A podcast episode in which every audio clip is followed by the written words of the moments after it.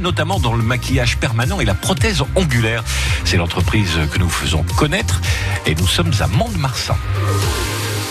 Bonjour, je suis Audrey Sangrigoli, gérante de l'Institut L'Étoile de Soie. Je suis ouverte depuis 2015 et spécialisée dans deux prestations, la prothésie ongulaire et le maquillage permanent. On peut travailler très bien sur essentiellement les ongles, comme je peux recevoir des personnes qui des renseignements sur des prestations, des zones du corps très précises. Et de là, on va fixer un rendez-vous ensemble pour pouvoir travailler euh, dessus. Prothésiste ongulaire, c'est un métier, malgré ce qu'on peut voir notamment sur les réseaux, mais ça demande vraiment une formation particulière, des techniques particulières pour pouvoir exercer correctement ce travail y compris dans le maquillage permanent. Ce sont des formations continuelles. Le but, c'est vraiment de se tenir informé des évolutions que l'on peut avoir dans le monde entier. On a vraiment toutes les tranches d'âge. Ça va vraiment de 18 à 77 ans et plus. Ça touche tout le monde.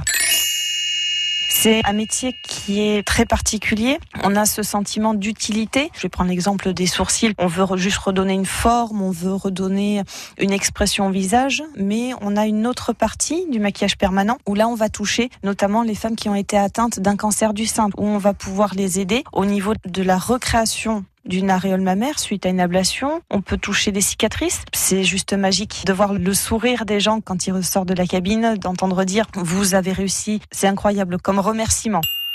Je vais avoir Aurélie, ma collègue qui va arriver, qui va s'occuper exclusivement de la partie ongles. Et au niveau des projets, bien sûr, c'est d'étendre cette activité sur Biarritz. Audrey Sangrigoli, gérante de l'Étoile de Soie à Mont-de-Marsan, qui vous venez de l'entendre, étendra donc son activité à Biarritz à partir du mois d'avril. À réécouter et à podcaster sur l'appli France